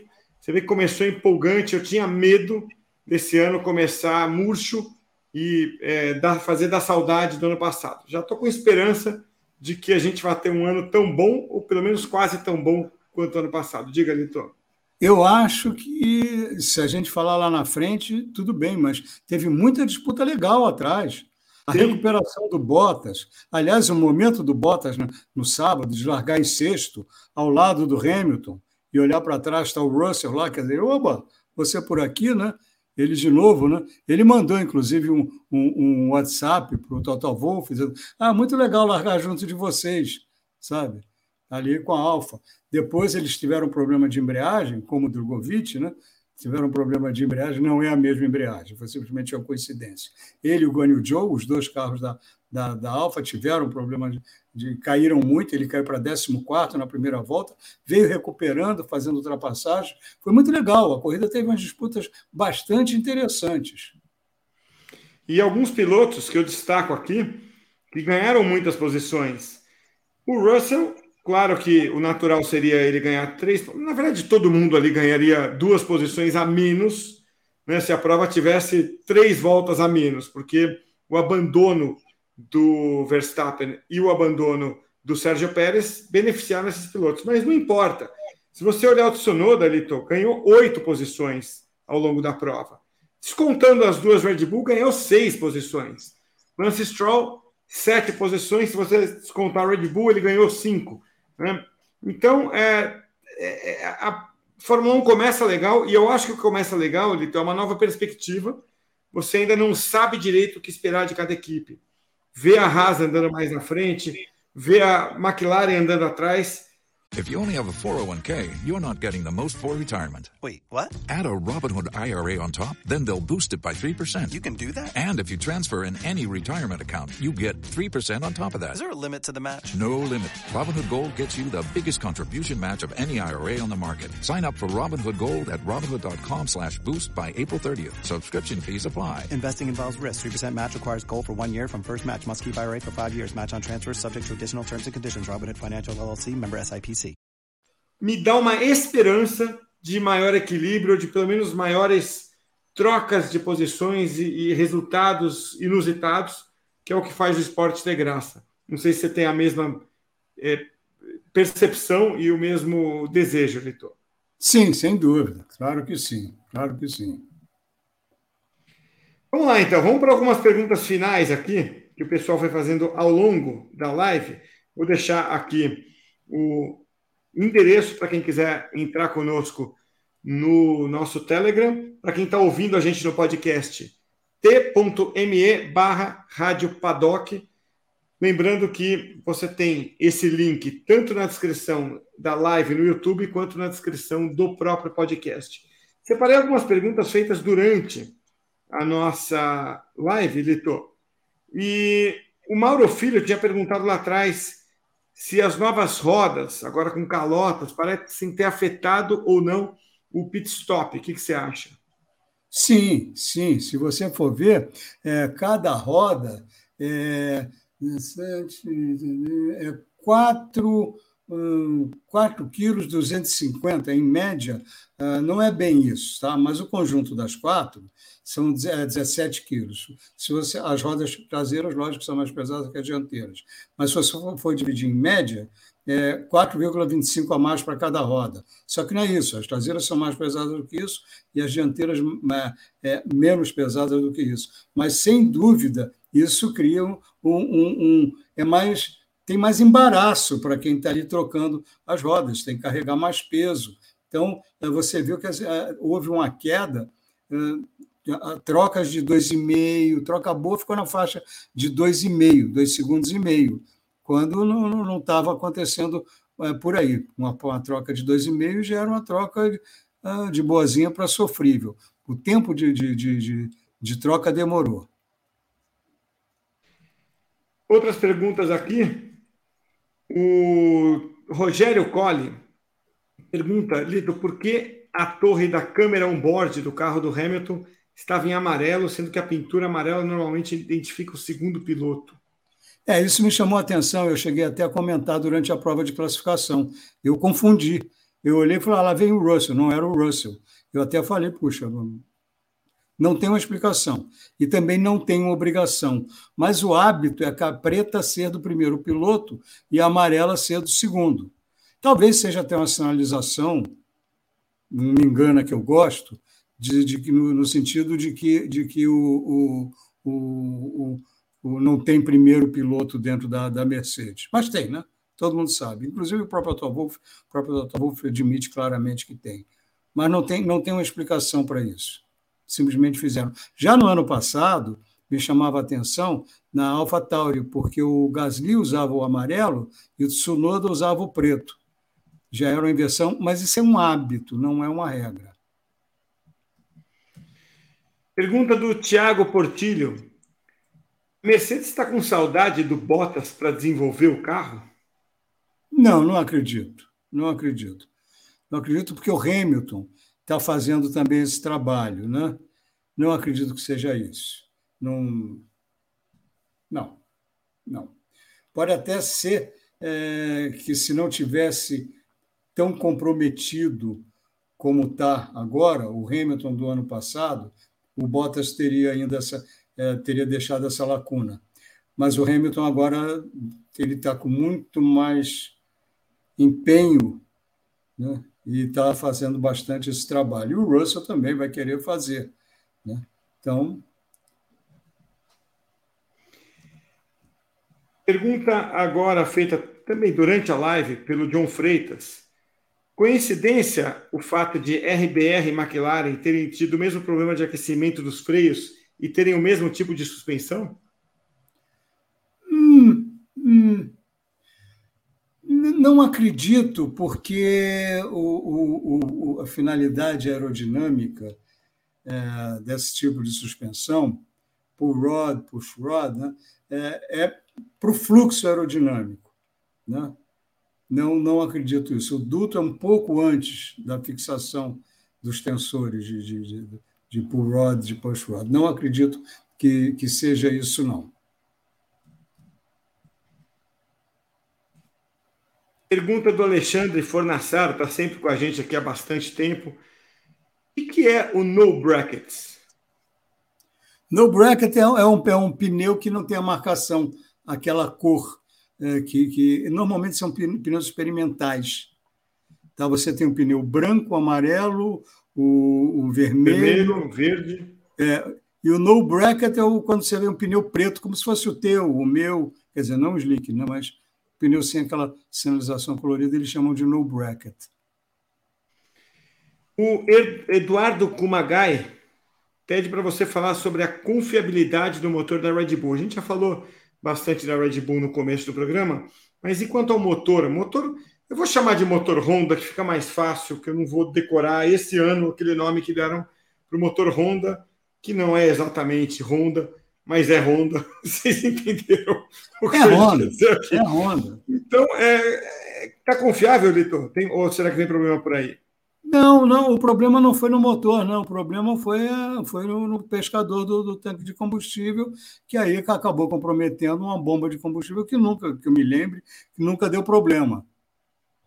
Então é tal história. Se vem com alguma coisa aí externa, e fura o cárter do teu motor, do, do motor do teu carro, não é o motor que é ruim. O motor vai quebrar, porque vai vazar óleo, mas não é o motor que quebrou por si. É um fator externo. Né? Aí, no caso, é um, um, um, um, acessório que não é nem fabricado pela Honda. É, é padrão, a bomba distribuída Magnete Marelli e é, e é padrão para todos os motores da Fórmula 1, fornecido pela FIA. Então não é um problema. E, e o motor não quebrou, o motor parou, foi induzido a parar.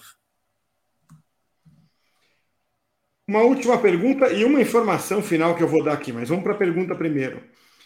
Curiosidade do nosso amigo Tononi: um piloto que já correu na Fórmula 1 pode correr na Fórmula 2?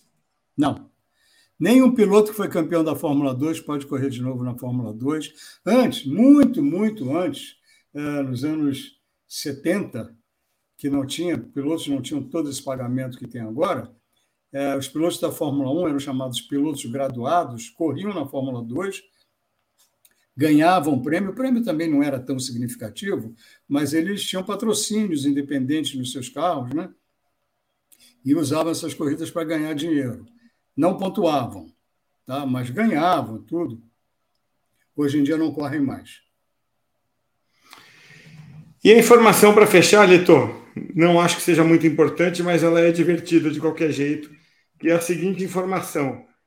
Teve ali uma confirmação da vitória do café. Deixa eu colocar, colocar aqui o, o, o nosso gráfico.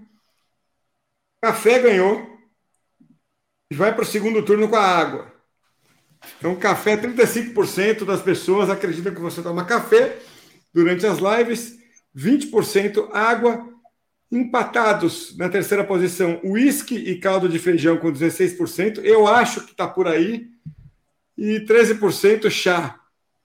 Então, a gente, até o fim, vou fazer assim: a gente revela isso na reunião presencial que a gente vai ter, no nosso encontro presencial. Você revela, mas revela só para os presentes. Assim a gente cria uma atração para as pessoas virem para o nosso encontro presencial, que a gente vai marcar. Não sei nem se precisa esperar até o fim do ano. Talvez a gente possa fazer uma live né, é, com o nosso amigo Werner, no Zur Altenmiller, é, durante o ano. Vamos, vamos estudar isso. Era uma ideia que a gente queria já fazer. Podemos então, fazer Litor, até com direito à degustação coletiva, né, Cássio? Pois é, tem essa vantagem. Então, você leva as mesmas canecas, né, Litor? E a gente revela só para quem estiver presente e pede segredo. Ah, não, tem que assinar um termo de sigilo, um, um contrato de sigilo. É isso aí. O Tonani tem uma outra sugestão aqui que ele acha que é hidromel. Olha aí, Leandro, você devia ter colocado essa opção também lá. Hidromel é, é o avô da cerveja, né? É.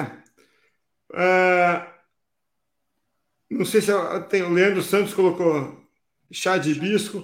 Tem mais palpites aqui. O Leandro Chaves dizendo que acha que é 51. Eu acho que eu sei o que é, mas eu não vou contar também, porque a gente tem esse pacto de silêncio. Lito, brincadeiras à parte, vou convidar o pessoal aqui para entrar no nosso grupo do Telegram mais uma vez. Já deixamos algumas vezes aqui o nosso link. E o papo lá é muito bom. É o mesmo nível que você vê a, é, pelas perguntas que a gente vê aqui no chat, você vê o nível das pessoas. E o que as pessoas estão conseguindo fazer lá é manter um nível de diálogo muito bacana. As pessoas se respeitam. Também até porque não tem segunda chance. Mas não precisamos expulsar ninguém até agora, eu não acho que vai ser necessário. A própria turma que comanda ali, se alguém sair da linha, não vai ter muito espaço, não vai ter muito, muita adesão. Então, Lito, a gente encerra por aqui, vai lá, Lito.